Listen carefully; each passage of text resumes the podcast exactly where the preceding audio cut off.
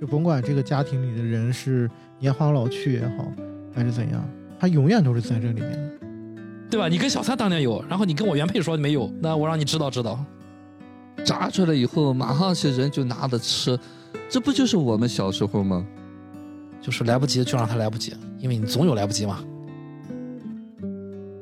人生如戏，勿做戏官。大家好，这里是迷影派，我是太平角 Chris。大家好，我是夕阳。我是雨果。嗯，今天依然由我们三位给大家带来零八年的日本剧情片《步履不停》，石之愈和导演、编剧、剪辑啊，三个主项自己都干了，除了把这个摄影交出去了啊。它是原创吗？呃，自己原创的剧本。嗯，后来自己根据这个还写了一个小说，好像是。嗯，对，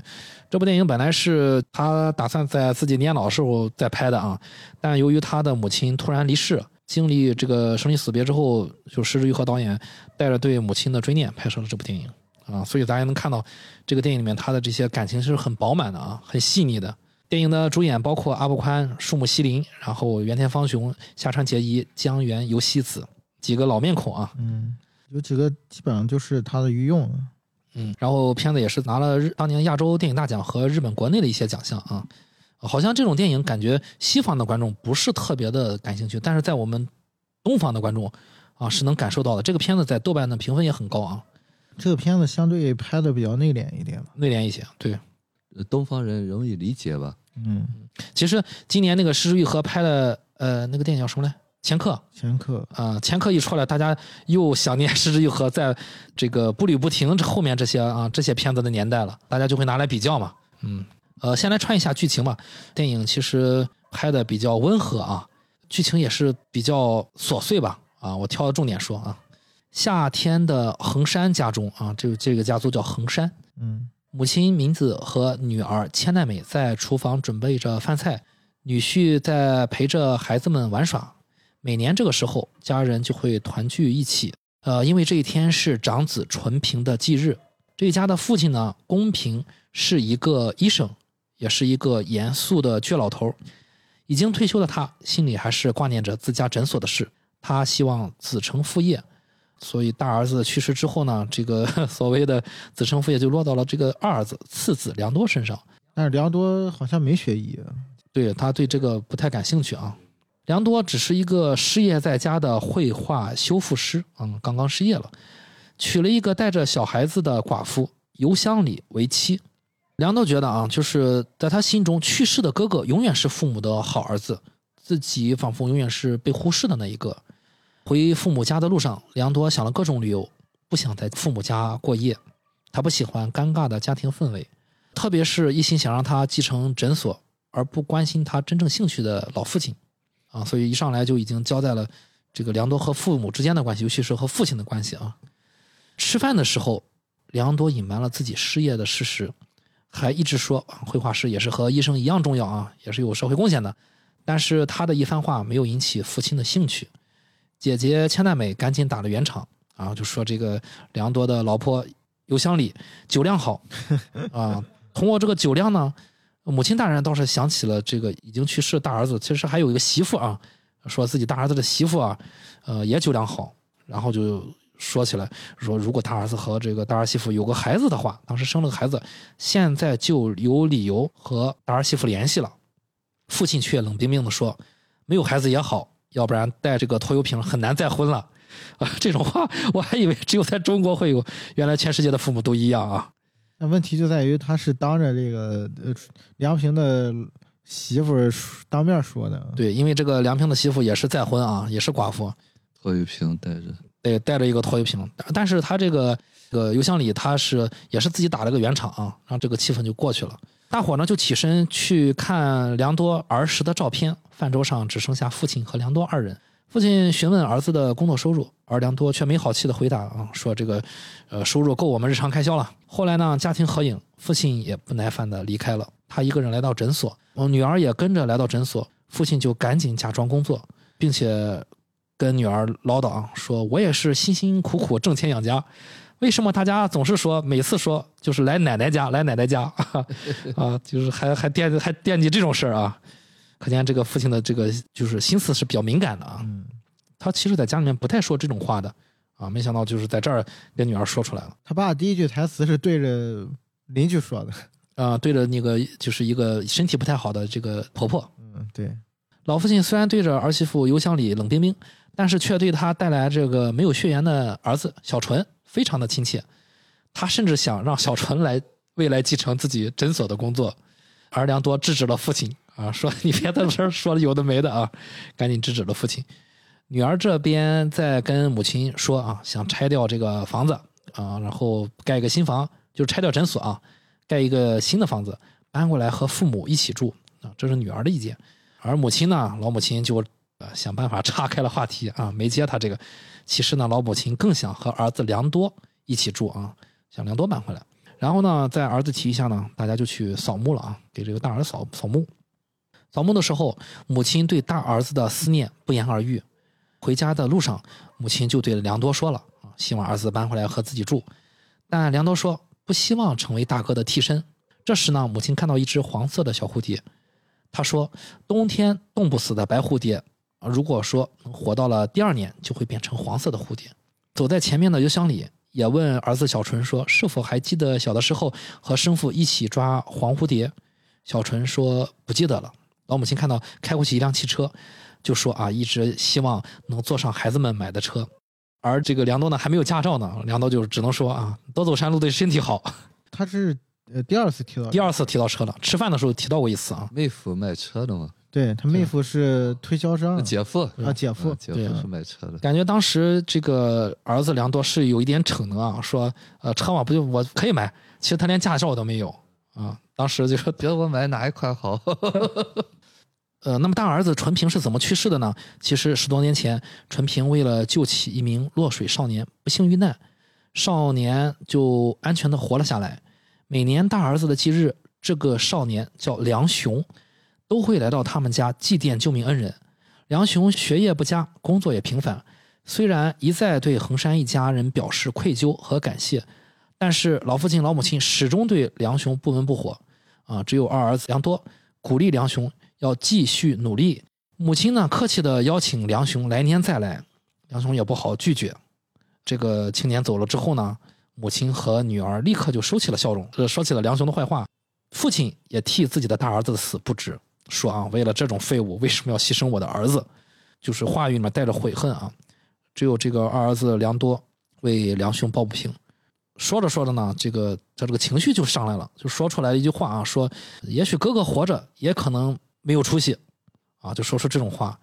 这个时候呢，就大家气氛就就尴尬到了冰点尬住了。啊。对，就是其实他嗯梁多本人啊也发现自己说错了话啊。就这个时候呢，这个女婿啊突然推门进来了，用说了一个笑话就打断了这个尴尬。其实这个女婿其实挺识相的啊。因为女婿情商很高啊。，对对，呃，你别看他嘻嘻哈哈的啊，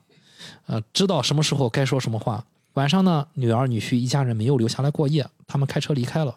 那么到了晚上呢，这家里面就剩下老父亲、老母亲和梁多一家人了，和二儿子一家人。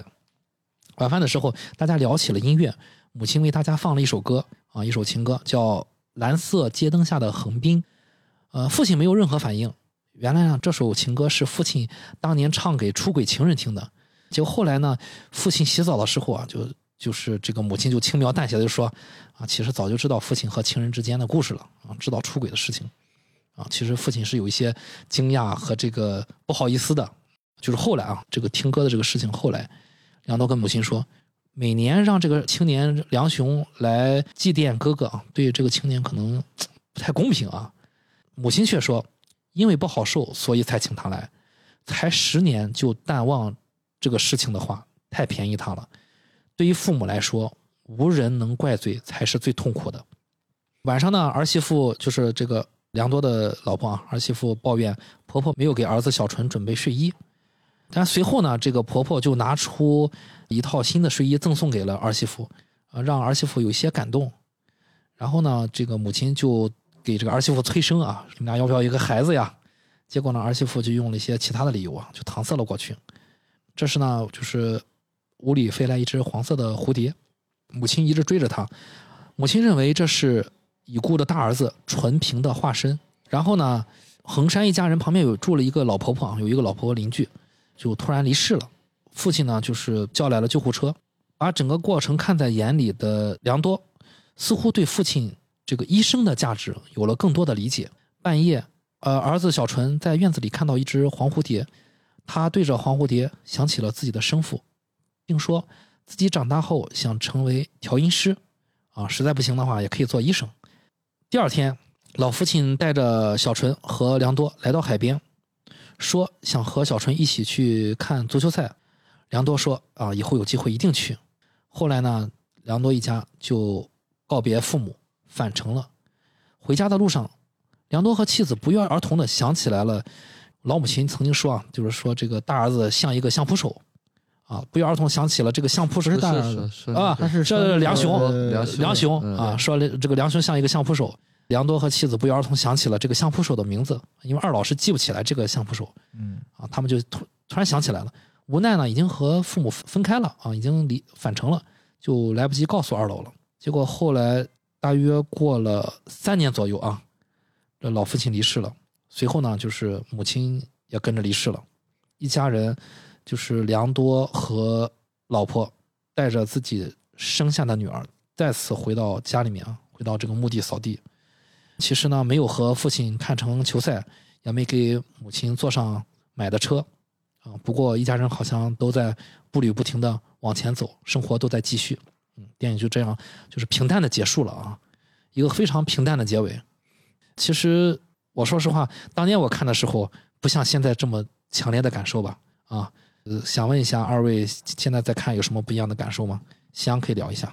我觉得你先说说吧，为什么你想就是突然想聊这部电影？我觉得啊，就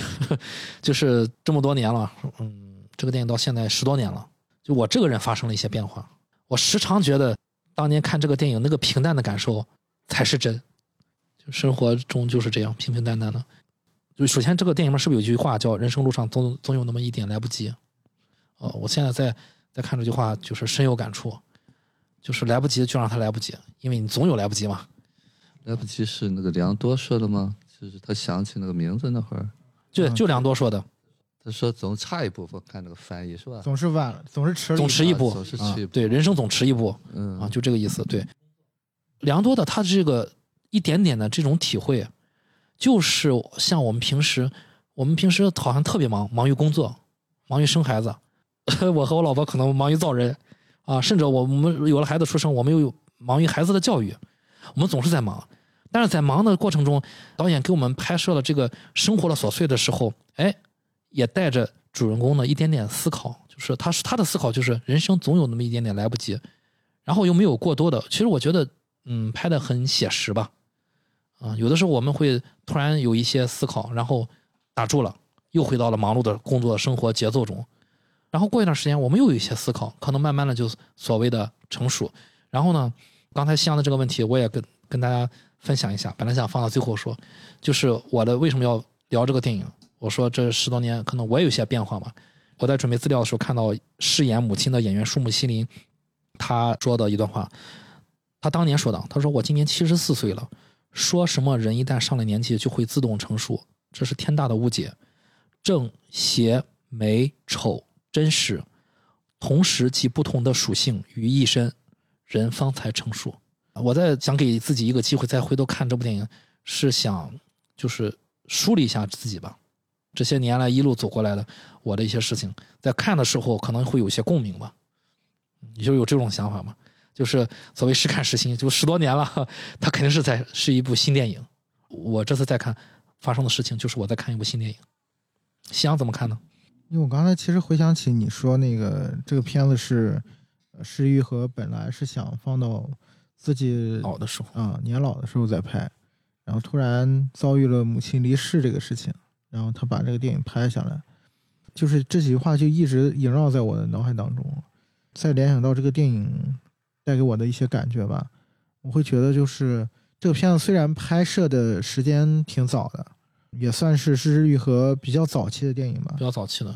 但是他的感情反而是最饱满的。很真挚。对，就是可能在失之愈合的这个导演的生涯里面，就是他越到后期，越到他现在这个年纪，他可能拍摄电影，他的技巧呀、各种的手法呀，也会更加的娴熟，就是让观众更加叹服吧。嗯啊，包括最为就是成功的吧，所谓的世俗意义上成功的小偷家族，呃，让大家都认可和喜欢。但是反而你回头去看步履不停，反而我是觉得是石之愈和整个呃到目前为止的导演生涯里面，嗯，最起码是我个人呃来说，应该是最喜欢的一部。就是你看这个电影，它其实很简单，而且我觉得他手法也不像现在这样，对他手法好像让我感觉有一些初出茅庐的那种青涩，那种本真的感觉。嗯，有一些青涩在里面。对对，然后再加上这个片子，它本身就是它是两天一夜发生的事儿嘛，然后大部分的事情，其实大部分的是一天一夜发生的，对啊，基本上我数了数，大概也就是三四个场景，对，场景比较单一一些，嗯大部分的戏都在那个老室内嗯，对，就是他父母的那个老屋里面，衡山家，对嗯衡山家发生的。从戏剧性上来说，它其实短了很多，但是就这样的一种情况，导演把这个片子拍到这个程度，我觉得是非常非常厉害的一件事情。就是又回想起刚才 Chris 说的那几件事情，啊、我相信就是可能在那个阶段的他，那个阶段的导演，他本身的那种情感是最真挚和饱满的吧。对他的创作欲望也是非常旺盛的。对嗯，可能包含了对于他对于亲人的那种爱吧，很多的这个部分的东西放到这个电影当中，就真正打动人的电影一定是这样的，就它可能没有太多是浮华，或者说让我们觉得很奇观的，或者说很包装的很好、设计的很好的一些设计啊什么的，就是镜头呀、什么技巧呀，但是反而是这种包含了，就是抛离了这些所谓的一些一些包装之后的东西，可能才更加的打动人吧。这也是我觉得施玉和他创作，就这个导演他的创作，就是说能够这么多年让观众喜欢的一个最根本的东西。就是虽然不管是他呃以前拍《步履不停》，还是现在拍《小资家族》，就是他的情感内核有一些东西是没有变的。当然，这个《步履不停》这个电影，我觉得也跟我们刚才就是还没录的时候，我觉得聊到一个点，就是他的情感是相对来说更克制和内敛的。当然，他其实呃说了很多，就是这个片子，我这次在看的时候，我有时有的时候会联想到以前那个王建中曾经拍过一个电影叫《过年》，就是那个也是讲了一家人的故事。然后那个也是，就是妯娌和妯娌之间啊，各种兄弟姐妹之间啊，你会觉得就是有些事情，它是说不清道不明的。就是东方的一种文化里面，它有一些这些东西在，不是像呃，可能西方会就直来直去，或者说比较显性的东西。这个部分就是它是很难去表达和拍出来的，它相对来说是比较微妙的。这个是我觉得就是施玉和他之所以能够在目前的这个电影圈子里面啊、能够占有一席之地的一个原因吧。他把这个东西是很微妙的去表达出来了。表达出那个表象之下流动的东西，对嗯，表表达出这个东亚这边的人的一种比较深沉的一些情感嘛。于果老师怎么看这个电影？呃，这部片子很早的时候看的时候就特别特别感动吧，啊，就是嗯，就跟我第一次发现啊，日本电影可以这样去讲述故事。其实说实在话，当初看了这个步履不停的话，我就会找了好多就是他类似的这样的电影。至于我现在印象当中哈、好多这样的电影，包括前一段时间又看那个《日日是好日》，呃，树木希林拍的好多东西，那也是他的就是遗作吧，最后的最后的作品。啊，就类似的这样的电影，就是失之愈合，就是把这个类型的电影拍的最为精致吧。我可以用个精致的词，虽然没有什么没有戏剧冲突，但是呢，它就像深入到骨髓里面，把你身上的每一个汗毛都给你竖起来了。就是我自己是有感触的，因为前面我才知道是原来要准备老年拍的啊，因为母亲去世，因为里头的情感是非常饱满的吧。当然，这个东西一定是有自身经历的啊，就像刚才讲姜文，其实失之愈合，我也是很钦佩的一个导演吧。刚才问了说是他的原创，一定是对人生有些领悟、参透了以后，才会拍出这样的作品的。当然了，这就是电影人的这个高明之处，他在用一种技术手段把那个领悟展示出来了。这就是好的导演编导吧？应该他不光是导演啊，姜文还编导演一体。我昨天晚上又看了一遍，看这个呃不离不听。不离不听啊，其实依然是好多好多的，其实那没有什么情节，你就会被感动到，因为太感同身受了。因为这个父母啊、儿女啊，包括死亡，它都会涉及到，就是我们日常，你总有一个点会被戳到，对对对，总有个点会被戳到。对，这就是好电影。我也是，就是看这个电影的时候，你有的时候你真的会被一个点戳到，嗯而且你这个点在上次看的时候没有被戳到嗯，啊、然后你被戳到的时候，可能一下眼眶会红一下，对，然后看完这个电影的时候平复心情，然后我就会想，刚才是呃戳到这一下是为什么？嗯、就是这个我这么多年之前 之前为什么没被戳到，现在被戳到了嗯、可能就是嗯，一个就是啊我有变化，一个就是导演真挚的感情在里面流淌。嗯，他你想，母亲去世之后，一个是他的一个导演生涯的初期嘛，然后他直接包办了这个，当然编我们好理解啊，然后导演最后是剪剪辑很重要啊，啊，编导剪全都是自己。这个片子里面，他对就是自己的亲人的这个东西，都可能都流淌在整个这个衡山的家族里面，未必非得要是男主啊，其他的人的形象可能都有啊。我觉得这些人在写这种家庭关系戏里面，他最可能就是先利用自己的对于自己的了解和对于自己的亲戚的了解去投射，写出来最饱满，呃，最可信。就是这对父子关系，我非常喜欢。就这对父子关系，有的时候会投射我和我我爹的关系，就特别喜欢。就是有的时候，就是他那个深沉的爱，你往往会忽略，你往往觉得那就是应该的。然后回头，当有一个人啪敲你敲你头一下，说你你爹爱你，然后我想什么地方我爹，然后后来我才明白，就是没有什么地方，他一直爱，因为那个东西太深沉了。所以说，《失之愈合》能把这个东西在里面流淌，这个东西把它拍出来的时候，你会觉得啊，这就是真实发生的。所以最后那个男主的那一点思考，我觉得那个思考就还挺挺精妙、挺精髓的，就好像在告诉我，你要去想这个事儿，你要想，就是他想的就是人生总会慢半步，会有遗憾，我们怎么处理这个遗憾？至少我的现实情况是，父母都健在，遗憾没有什么遗憾。那父母要如果说以后像这个电影里面发生这种，我们都会经历这个事情，那会不会有遗憾呢？我们现在可能就可以去考考虑这个事情了。失之愈合就给我们提供了这么一个事情，而他在里面呃起到的这个作用，他把他自己的这个感情写在里面，我觉得就是是非常厉害的。因为有的时候我一直在考虑一个好的编剧他是如何去展现自己的内心世界呢。在我这儿看，他好像是一个痛苦又快乐的过程。快乐是他可以做到，他知道他会写出一个很好的剧本，而痛苦就是你要去面对这个事情，你要去面对你你和你母亲的分离，你要去面对你的父子关系。有的时候我都不想去面对我和我爸的关系。这个电影里面有段台词就是二儿子老婆说：“你一提你爸你就发火。”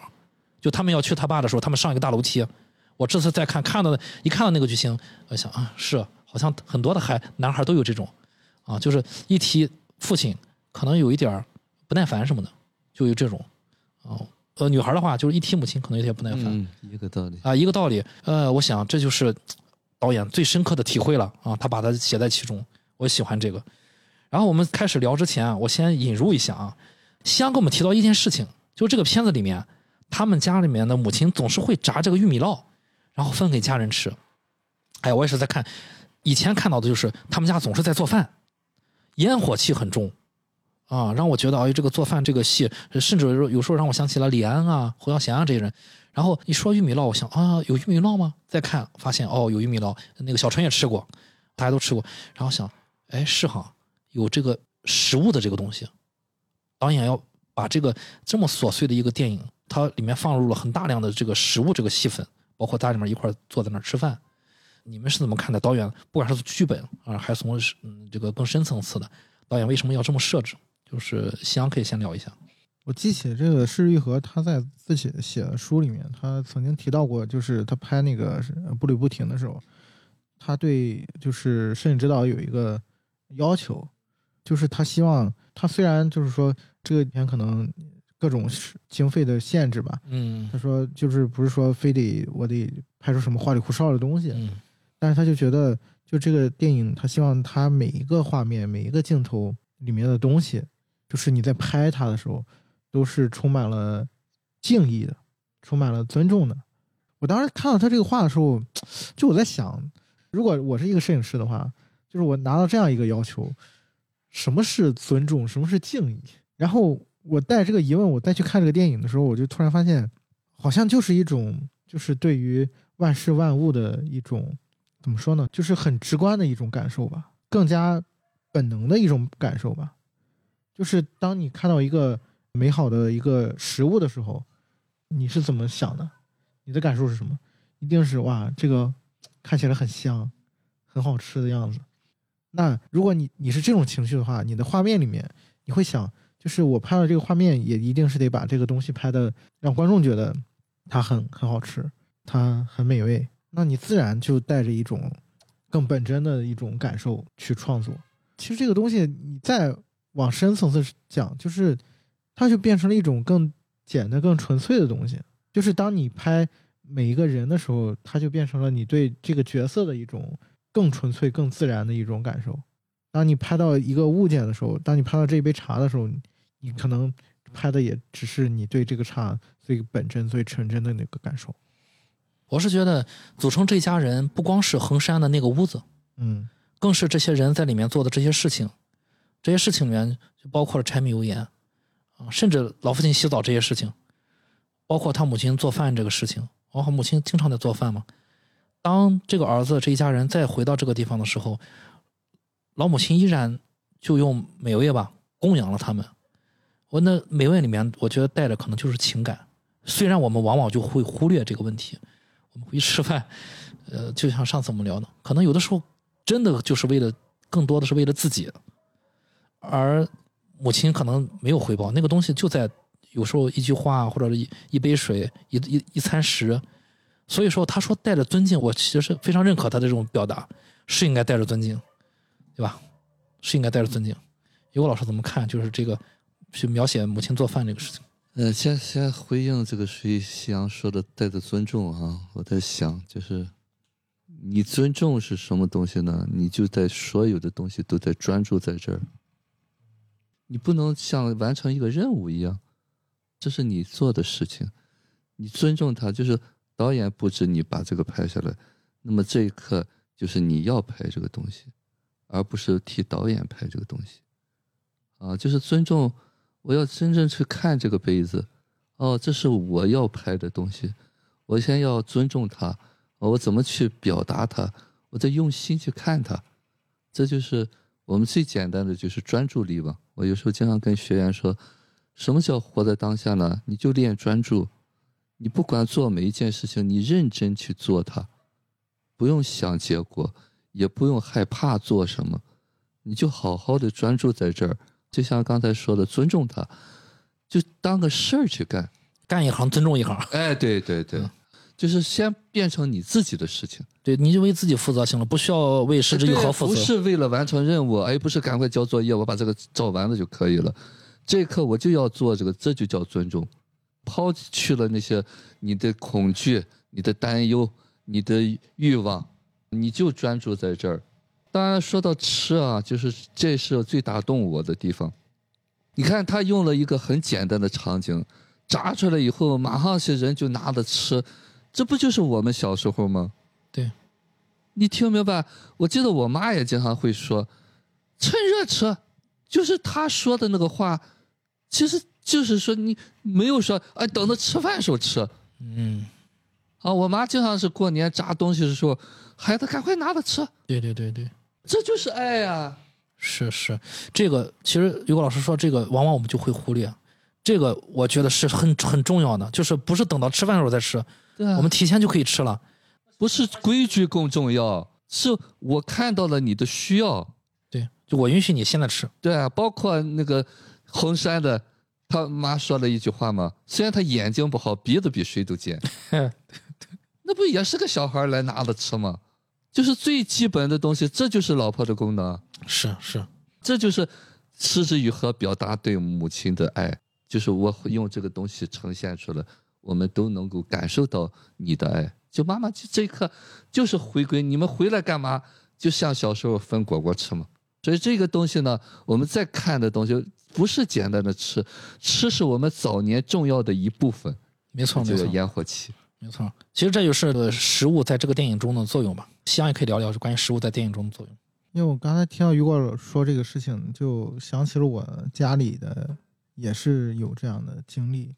就家里过年的时候，过年过节的时候，经常会，就是以前是我奶奶做嘛，嗯，然后会我们青岛人叫炸货，对炸 做炸货，对，就是炸里脊啊，炸虾仁儿，炸刀鱼再炸麻啊，花，对炸麻花啊，炸麻花再炸丸子，炸里脊，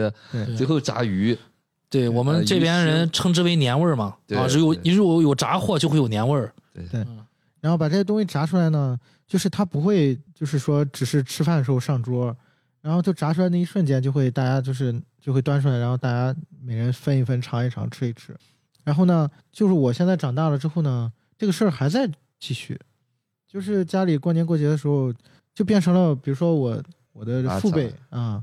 我爸爸那一辈儿啊，然后接过了这个大炸，对，然后他们去炸这些炸货呀、然后炸完之后，我奶奶就会拿过来尝，拿回去挺好挺好。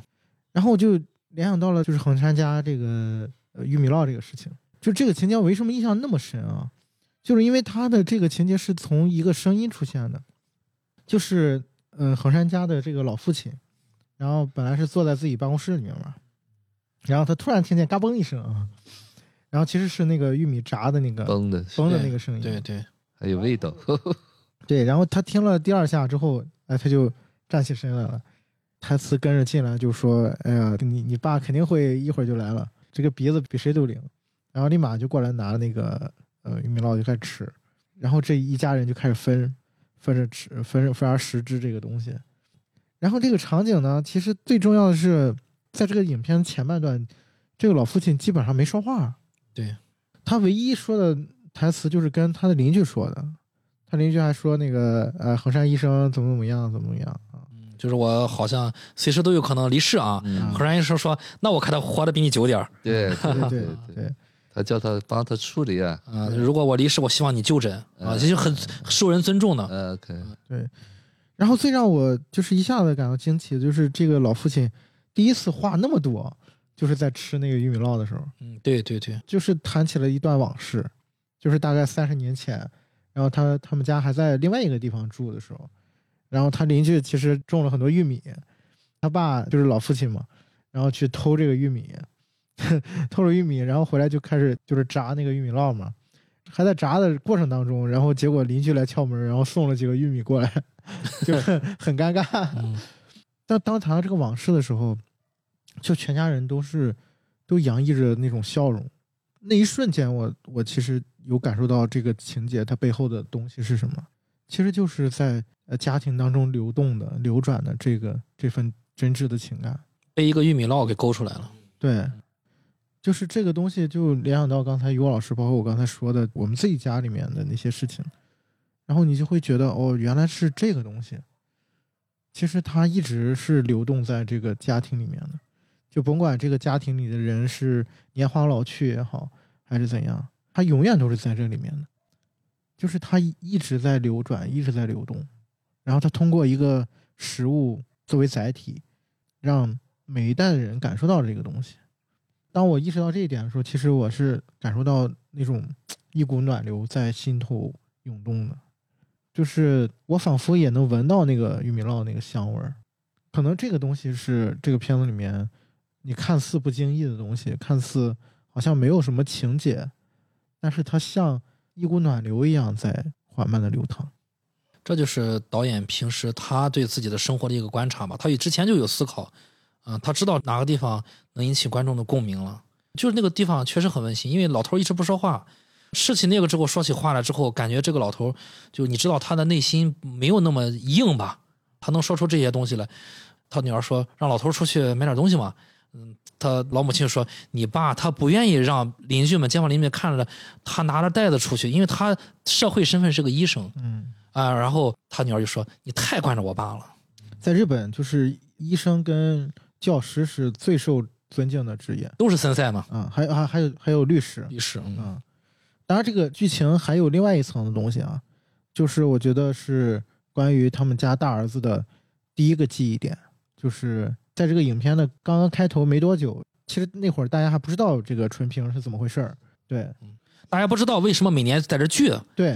不知道是什么过节呢，以为好像都没有说。没说没说哎没说纯平的事情没说啊，大家就以为是一个聚周末聚餐之类的。对，那一场戏里面，就是他老父亲，他最后说这个他儿子，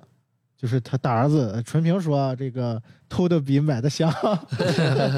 好像是我记得是有这么一好像有这么的，对对嗯，对，就好像是哎呀，好像那个很开心嘛，对对，嗯，嗯说可以不用买，好像是那会儿还是买东西还是有一点匮乏吧，嗯。啊，说不用买就可以吃到这个东西，有那么一个话，嗯，对，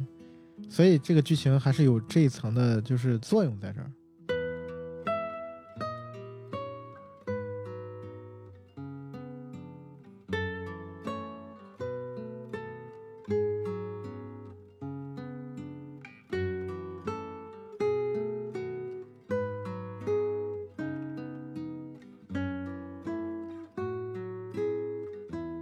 既然提到老父亲了，我们就先引出老父亲这个角色吧。老父亲这个其实戏份没有那么的充足啊，因为他没有一开始没有什么台词啊，一上来对这个老父亲让我想起了宫崎骏，头发白了，胡子也白了这种感觉啊，然后老版宫崎骏这种感觉，就感觉话也不多。如何理解就是电影中导演给他塑造老父亲的形象，还有他性格有什么特点？你们大家可以聊一下。我们可以先呃聊一个人物啊，从一个人物我们入手。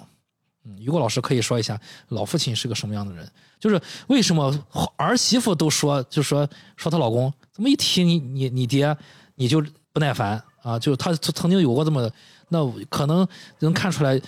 儿子甚至是老父亲啊，老父亲这个人物可能也是有一些就是和这个小儿子是不太对付的。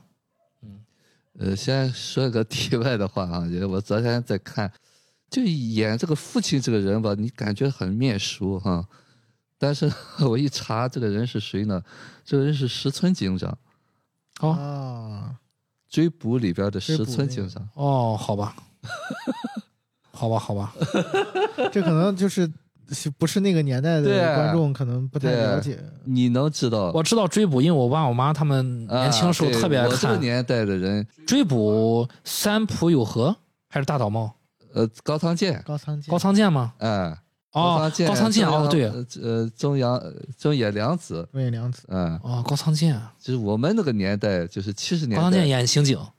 呃演逃犯。演，逃犯，哦，是吗？高仓健也是演逃犯嘛？对啊，对，演这么帅的逃犯吗？哎呀那那就高仓健就从那开始，就全民偶像。对嗯，对，那他肯定是个有这个委屈的逃犯，啊，他肯肯定有被误委屈解的嘛，被误解的逃啊犯。那个是当时刚刚那个中日关系就是对刚刚正常化啊，引进了一批电视剧啊。对对，它是属于蜜蜜月期嘛，然后引进了一大批，七几年，嗯，哎，那这个演父亲这个演员啊，没准是玉和是回忆，嗯，呃，对是是是玉和他的回忆他的回忆对，啊，有可能以前和自己的母亲一块儿看电视剧，嗯他有美美好的回忆对，啊，有这个可能。所以说。你你就会感觉他冷冷的那种感觉，那你再想到石村警长的话，你就可以理解了。啊，就是老了老了老了那种感觉。那么回到刚才你提的这个问题当中哈，其实这个这就是我们传统讲的严父慈母的严父的形象。那么中国有句话，有一个唱红脸，一个唱白脸的，就是父亲在家里边一般是唱红脸，就是他是必须要有一个严格的东西，往往就是母亲就在后头拖着，这是我们传统的家庭的模式嘛。教育儿女就是要有分配角色嘛，就像你刚才讲的，我能够理解，他必须有一点尊严感，让儿子怕一点，那么怕有就是有敬畏在里面，那么作为那个小孩，他就想和妈妈一样亲近一点，所以父亲呢就必须有一个距离感吧。那么当然，同时我们还是希望他再完美一点嘛。就是多点像母亲那样的人情味儿，哎，对，这就是恨的根源。这就是想要更多的。哎，对，是因为我太爱你了，我才恨你啊。嗯就是好像有时候在要问父亲，专问父亲要他不能给的，哎，对对对，这就是爱恨情仇。啊，他能给的我看不到，他不能给的我去要。对对，就是你还想和他有关系是是，啊、你之所以恨他，你还是觉得他不应该都是这样的。但是他为什么会抱怨说你们老叫奶奶家？这我也出钱把你们养大，这是为何了？就我感觉这个老父亲和老母亲之间，感觉这个老父亲有点像被管束的感觉，那种感觉说不上来，谁被管束？就感觉老父亲有一种被老母亲管束的感觉，嗯嗯，像老母亲才是一家之主那种感觉，在家里面啊对。啊，我有这种感觉。对，因为他的他的职业性缺失了嘛，就是呃，我刚才想起你刚才说树木心灵他说的那句话嘛，就是呃，不是说人老了之后他就会长大、呃、成熟，呃，他还是孩子气很多。然后当他是一个就是我有社会角色的时候，就是我是可以穿医生的那个制服的，我可以把我自己包装的很好，就是我是一个呃权威，对吧？我在这个地方也很受人尊敬，然后我是一家之主。但是当呃年迈的这个年纪上涨之后，就是当很多事情变得逐渐力不从心的时候，尤其是当他没有办法就是在承担就是社会这个给他的那个职务的时候，就这个人他其实是失去了一部分价值感的嘛。就这个价值感在人生的前半段都是支撑着这个老父亲的嘛。那也是他树立权威的一个方式。对，从他的那个话语间，你也能感受到，就是因为老母亲她说她一直没有出去工作嘛，她是全职太太，对对，全职太太嘛，以至于总是让他那个女儿诟病，说你没出去工作，你不知道外面现在是吧？嗯老是不说，然后他母亲就说你总是说我不出去工作，啊，那其实从这个点上来讲，从一个侧面来讲，那家里面这个战场就一直都是他老母亲来把持着。是嗯，那当这个父亲突然又回到了家庭，就是他的生活的重心变了，又变回了家庭之后，他发现这片不是他的疆域。或者说他那个身份转换不是太好啊，她回家其实应该做丈夫，对，但是做丈夫她发现又没有那个那种医生的权威，我想，所以在家庭里面话就变得少了，她说也也得不到那个，但是出去碰个邻居，呃，那婆婆一说，人家认得她是社会地位啊，你是我们这儿德高望重的医医生，所以啪啦啪啦她就跟那个老婆婆说了很多，对，嗯，对。你看她，呃，她有两个细节，我觉得就是展示的特别好啊。就一个是 Chris 刚才说的，她出去就是碰他邻居，然后他邻居跟他说话。嗯然后第二个就是他出门，他每天早上出门要去遛弯儿嘛。嗯然后施玉和用了两个就是特别长的一个，就是也没有什么实质内容的镜头。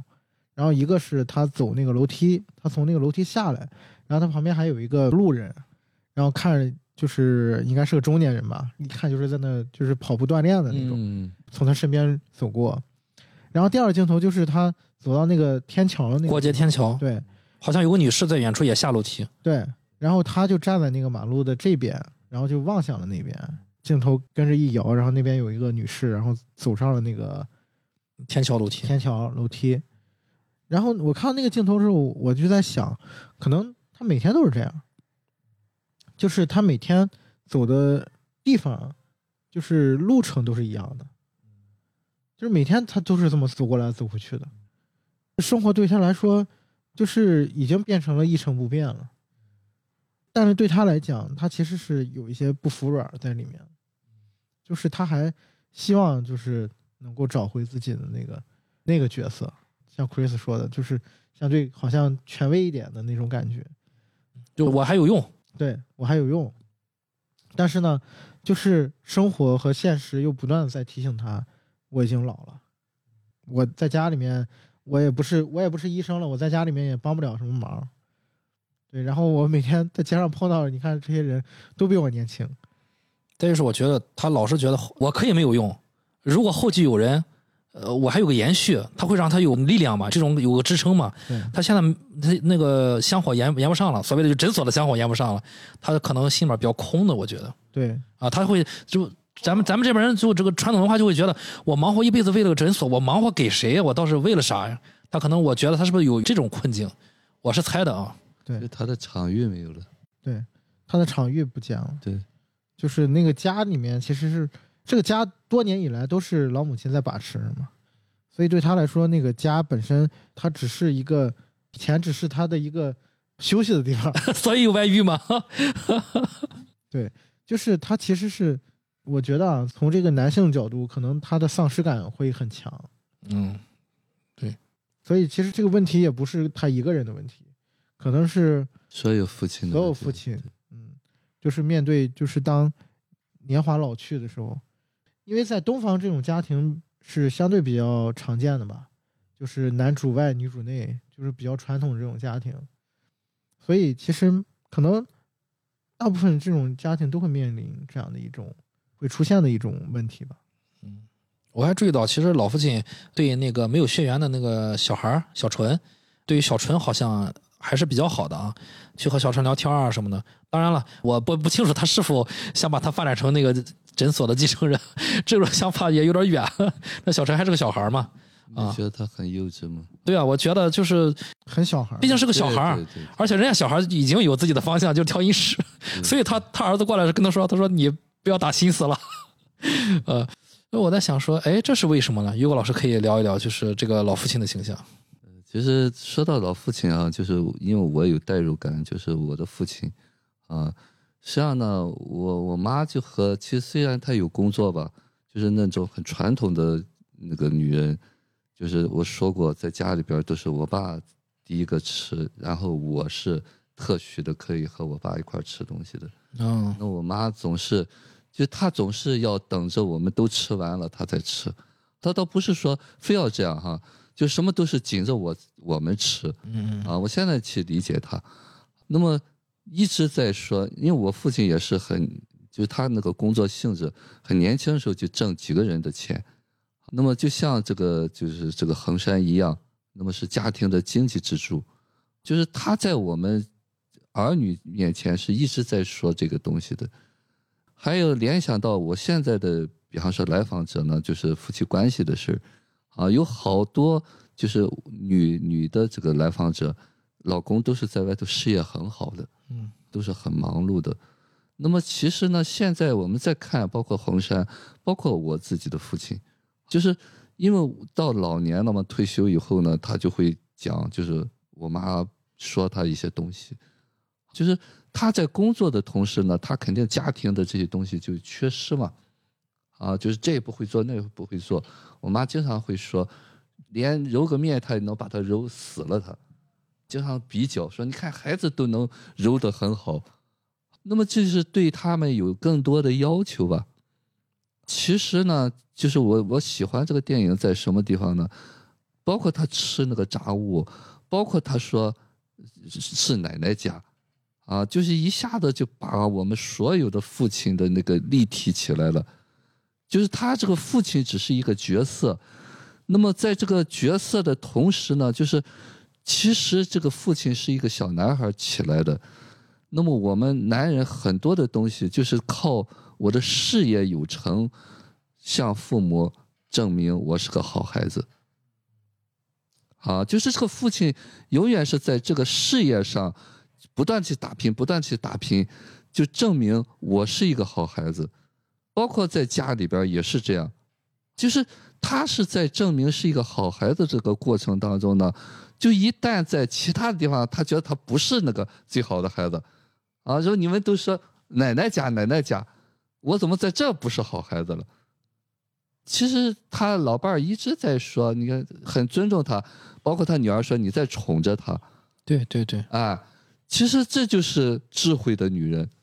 对，就我知道你有个小孩儿，但是呢，我知道什么更重要。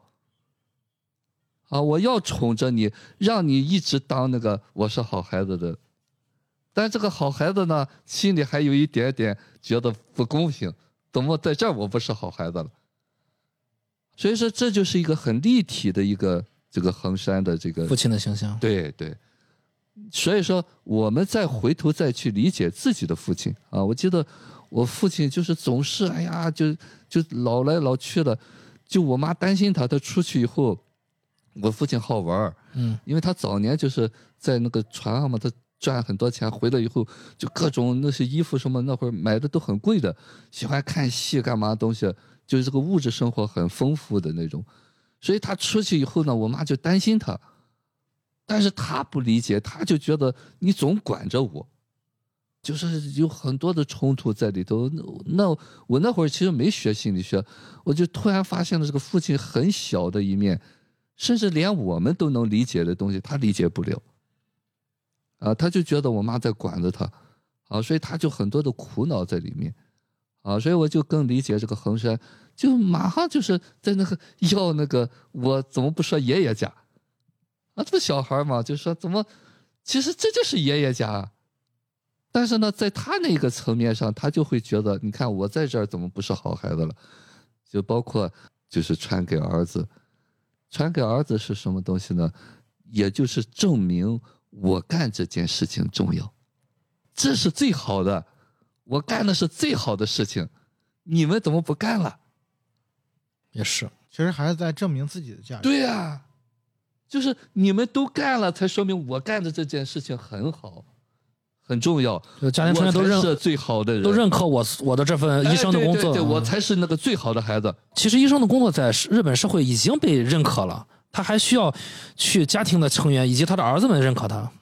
那个认可和我的认可是两回事儿。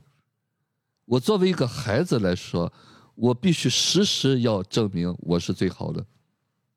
或者说要证明我存在的价值，对嗯我的存在感。对，就是就像我说的，我们很多来访者，老公就是用这个证明我爱你，我赚回钱了，我有名声了。但是现在老婆就说，你怎么不能陪陪我？对，这就是我们人类的共性吧。你如果看不到这个东西，是矛盾冲突就来了。所以说，妈妈相对来说吧，更成熟一点吧。啊，包括看到出轨，他说背的良多嘛，他只是默默买了一个唱片，偷着唱，偷着听。到底那个女人和我差在哪儿？他这个埋了三十年也是挺厉害。啊，那他儿子说了嘛，这个唱机还好用，一定是有人听过。一直在听。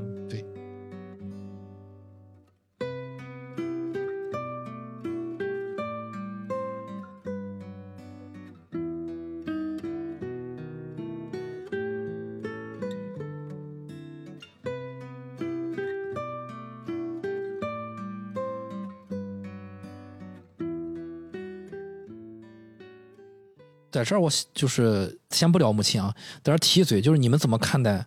他不去接他这个老底？我觉得是是有和很聪明啊。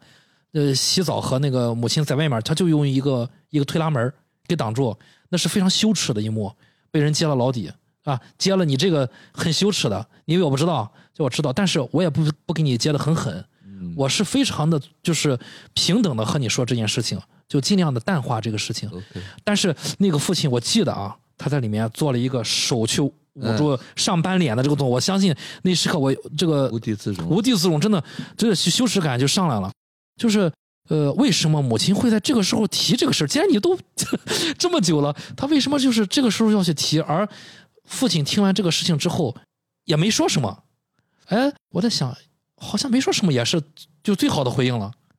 实际上，他有一个镜头，我不知道你们注意到没有？嗯妈妈放那个曲的时候，爸爸就很不耐烦，赶快吃那个饭，嗯，他好像意识到的已经那有有一点儿、哎对。有一点儿对。对，因为他肯定熟悉这个曲子，对。对，他其实心心里面有点没谱。哎，心里有鬼了已经。是是是，对啊。对对，就那个镜头，我看到了，我以为他会要发泄呢，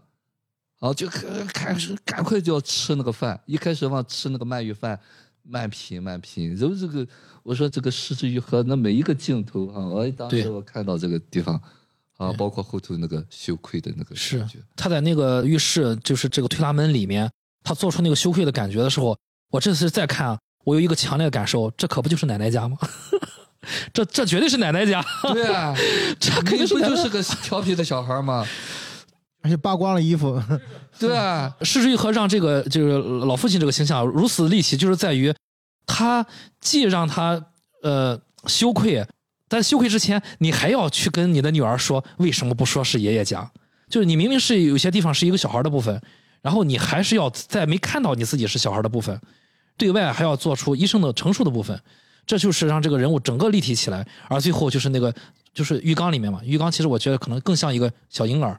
在里面，外面是妈妈跟他说我知道，然后小婴儿就低下了头。啊，那一瞬间我觉得这个导演确实呃会玩儿，而而且就是非常的隐蔽吧，非常隐蔽。嗯，夕阳怎么看待这个？其实他这场戏的那个重点就是他是有铺垫的，对对，就是他三女儿一家子离开之后，离开啊然后就剩下他们两老两口跟这个他儿子一家嘛。纯平一家，然后晚饭的时，候，晚饭吃晚饭搞，音乐了。对，然后吃晚饭的时候，他父亲是有雄风有所恢复的啊，对。对，然后那个占上风，对对，又不知道自己姓什么了。对，然后他那个儿媳妇还就是还在那说嘛，说哎呀，医生就是很喜欢这个听古典乐啊什么的，啊，然后，他他老父亲很得意，就恭维他了啊。对啊，然后就特别得意，他他父亲，然后那个呃好像是他儿子问的，还是他呃他自己说的，就是对于你们老两口有没有什么就是对你们共同很有意义的音乐，嗯，因为因为他父亲在那个 是是，对，在在那个饭桌对他在饭桌上他是他是占上风的，一开始哎，对对对。就是你看这个细节啊，就施之约拍这个东西就是不着痕迹，他就把这个东西很真实的表现出来了。其实我一直觉得二儿子就是这个良多，他是和母亲站在一块儿的。对，啊对，跟替母亲扳回一城，发出这个提问，母亲接着介绍。对，因为当时他老父亲就是还在那打压他母他妈，对是是是是，说那个哎呀，你看他的他也不懂什么音乐，嗯就说这个他老婆嘛，然后说不家庭主妇懂什么，就是就那意思，就说他不懂音乐，然后立马这个立马就给你，我是懂装不懂 呃，就像徐志摩一样，啊？对我懂的事很多呀，我只是懂装不懂。对，然后就是说有有什么曲子是对你们俩都有意义的，就是老父亲其实他就没就是说没没什么，没什么啊。没有然后老母亲就有啊啊，其实我他那个没有，其实我觉得他有一点刺到他老母亲了。哎，老母亲想你还配吗？你和小三儿有 你们共同的音乐，你跟我在这，在我家的，在我的地盘上跟我说没有，那我让你知道知道，对吧？你跟小三当年有，然后你跟我原配说没有，他肯定不愿意。对，然后立马就发生了那个他去拿那个唱片嘛，他让他儿子去拿，然后拿回来这个听这首歌，然后他老母亲还一边一边听一边就是开始唱开了，然后这个时候就发生了尤尔刚才说这个他爸坐不住了，他已经那个如坐针毡了啊，就是坐立难安了，就是立马就开始狠命的在吃那个鳗鱼饭想赶快。逃离了，对，其实那就是一场就是暗流涌动的一种家庭的那个冲突在桌子底下。对，四个人都有戏份，而且都很立体。对，嗯，而且那场戏一直延续到后面，你知道吗？就是其实那场戏它有一个很强的暗示，就是你看他父亲坐着那个位置，其实按照就是东方的那个传统的那个观念里面，就是一家之主应该坐在那个正位嘛。正位中间的，对嗯，但是那个正位是他母亲坐的，对，然后他父亲就是坐的是呃左边，是跟他儿子对对着坐的，对对，然后那个他还给他儿媳妇倒酒。我为什么说这场戏一直延续到后面呢？就是到洗澡那场戏完了之后，有一场戏是他老母亲叫他儿媳妇去，说我我把我的这个和服给你送给你，然后他老母亲就说，哎，你这个脸还挺红的。然后这个就是他他儿媳妇说，这个是我酒量还行。老母亲就很这个云淡风轻的说了一句，哎，我们那个年代女人喝酒都是不能见底儿的。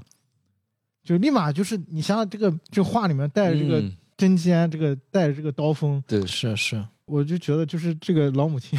就属于那种，哎，杀人不带不带啥都懂，对，嗯，不表示就是，但是关键时候告诉你，我没懂，错没错。其实老母亲拿捏那个婆媳关系拿捏的比较哎对准，对对对。嗯她有时候会轻轻的给你宣示一下主权。对，你要聪明人，你能听得懂对。啊；不聪明人，你就被他蹂躏了。对，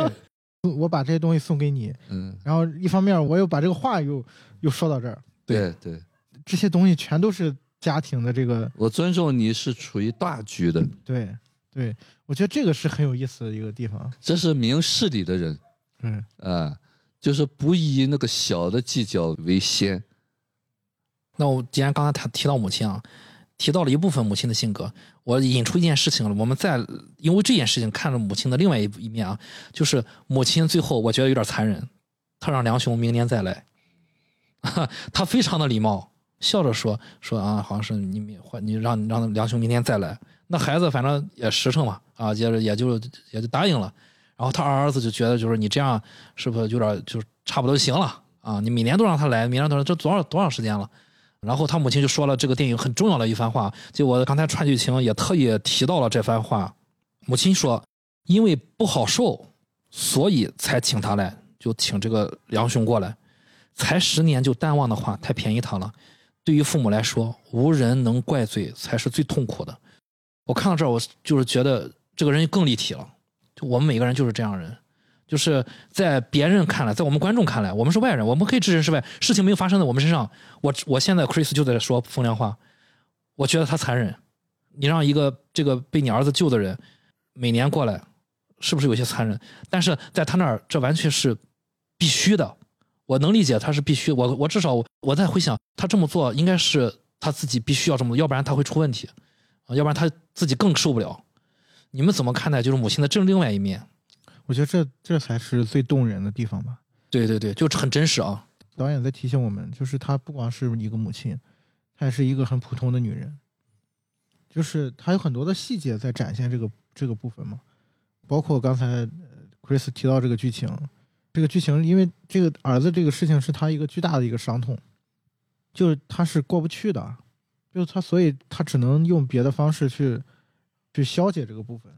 我相信真的没有母亲能过去这种事情啊，就是因为那个遗憾嘛，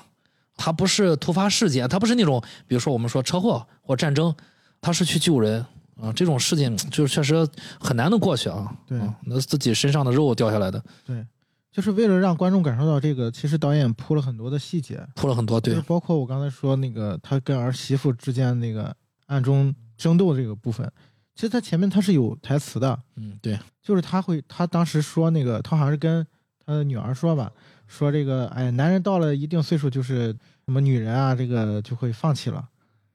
他后来就是发生了饭桌上这个，她丈夫给儿媳妇倒酒，然后她立马就回击了。其实我当时看到就是一个普通的一个女孩的感觉，就是当她跟她儿媳妇就是争斗的这个过程当中，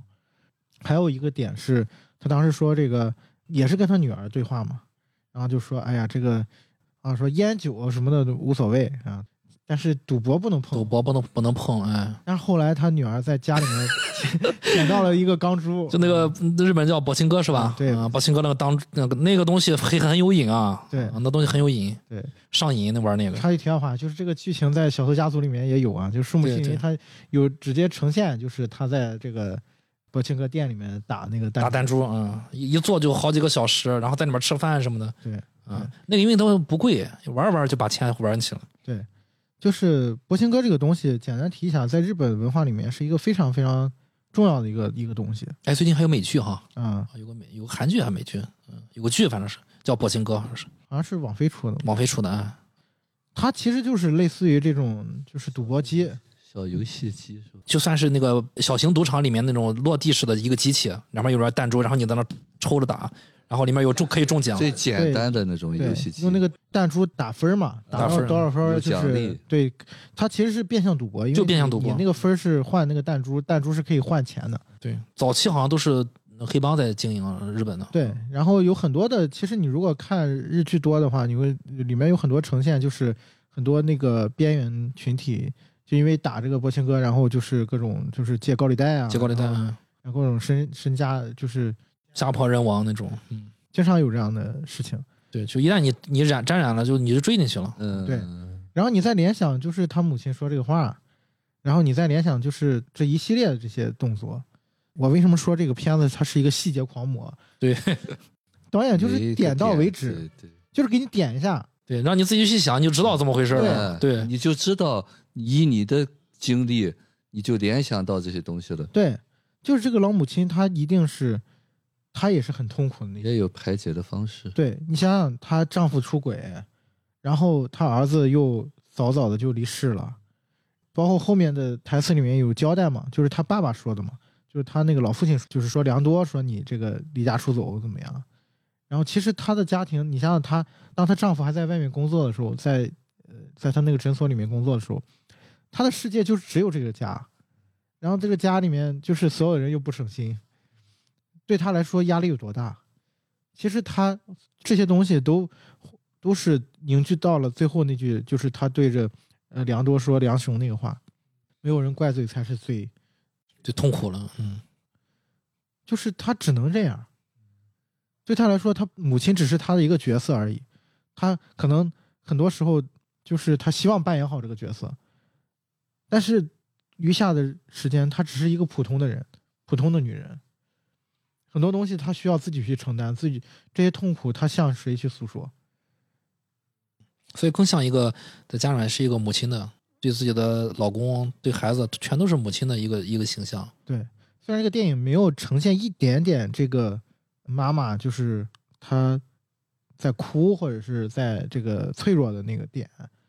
但是用这些细节，其实把这个人物就已经堆出来了。对这点，我在看的时候我也 get 到了，就是呃导导演就是在写这个人物时候，他没让他哭，包括他去给他儿子上坟。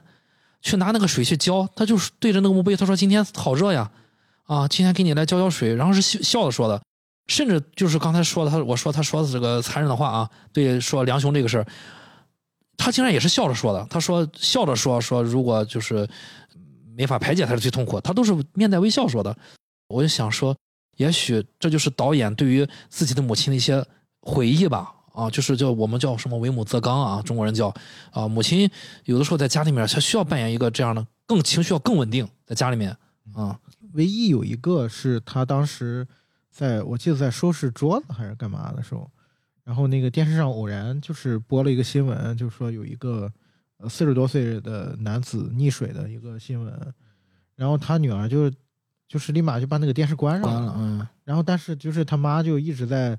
就突然，就是这个台词突然就开始，他就开始是在说，就是那个纯平死那个当天发生的事情。他穿鞋，我都永远记得那一刻。对对，我拦着他。对我如果能拦着他，怎么样呢？对。然后导演高明就高明在这儿，这就是一个很普通、很日常的一个一个瞬间。然后这个时候，他女儿就开始跟他，应该算是他弟妹吧，啊，然后开始就是说别的事儿了。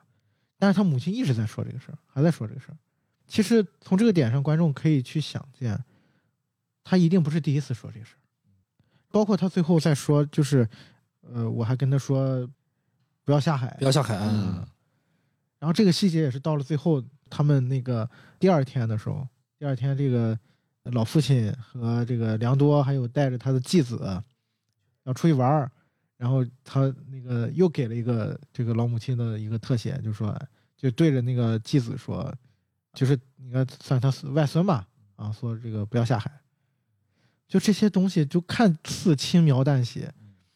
但是顿顿拉刀啊，就是顿刀拉人啊，就感觉，是每一刀都感觉心里面又一揪的感觉。就是每一个都是让这个人物更加立体，情绪更加的饱满。我们这边，咱们这边人的这个父母的这个情绪，他不会说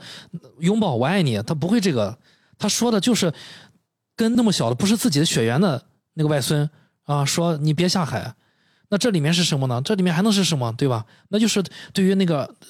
逝去的儿子那个强烈的爱、那个怀念，以及那个就所谓的遗憾吧，巨大的遗憾和伤痛。那个里面其实我就想，哎呦，这个导演一直不让他哭，一直他一直哭不出来。啊，一直在隐忍这个这个情绪啊。于果老师怎么看？就是我我印象最深的就是他梁多那个事儿，他他母亲绝对是，大家可以回去看啊，他母亲是笑着说的，说就是那个情绪出不来是最没有人痛去责责骂是最痛苦的。对，其实这一点哈，就是我也是你你在提这个问题，我也在思考这个哈，可能还有我想到还有比他这种做法更残忍的，就是我不让你来。我原谅了你，其实那个原谅才是假的。相对来说，就是我要做一个恶人，让对方好受。你如果你连这个东西都不要求的话，那对方他知道你没有给他机会。就我这个苦，因为他背负着这个生命嘛，你越不说，甚至有些以德报怨吧，所谓的以德报怨，你会是什么一个制高点哈？就你连痛苦的机会都没有。我理解的就是那句话，这个痛苦，我在需要一个对象，我要去表达这个痛苦，同时也让对方有一个痛苦的机会。所以说，从这个层面上来讲，这个老母亲是很伟大的，就是她可以给这个小孩儿，我要让你感受一下这个痛吧，就是那个没处安放的痛。我就是说那个良多的，假如说都没有人指责他，他一直在自己谴责自己，难道这个生命他能够白白忘记这件事情吗？你还不如每年有这么一个机会，有人数落数落我，啊，数落完了，那么起码这个不用担心那个对方怎么想的，在家里偷着骂我还是诅咒我。所以从这个角度上讲，那么这个母亲就是要做这么一个恶人。至少他还有这个行行动吧。对，对，他也在说，那么我也可以去表达，就我也可以去表达这个愤怒。当然，爸爸跟上那一句话，就是有一些，比方说说，你看他还配，听明白哈？说我要替这个儿子，就是你儿子活两个人的生命出来。当然，这就是我们世俗讲的话嘛。其实那个的外人走之后发发牢骚也没有问题了。哎，对对对对对，这是其实他们的父母在这个青年过来，梁兄这个青年过来他们家的时候，表现的已经是尽可能的得体了。我觉得啊，是是，毕竟父他父亲也是医生的角色，啊，对对对生离死别见得多了。虽然是自己的孩子，我觉得他表现的已经尽量的很得体了。对，啊，得体不代表内在没有情绪。是是是，嗯其实就是你看人家走了之后，我还可以再骂两句，给有个机会释放一下。我觉得他这个处理方式啊，就是说实在话，应该是我们要有一个，就像你比方说你骂出来吧，就是这个忍着不骂，比这个骂的更残忍。足音だけがついてくるのよ横浜ブルーライト横浜優しい口づけもう一度就是我们怎么去面对 遗憾，或者说后悔啊什么的。所以说这才是就是为什么人的名字一直没想起来的原因。就是导演设置这个相扑手是为了什么？对你告诉当年的你，有一天你就理解了。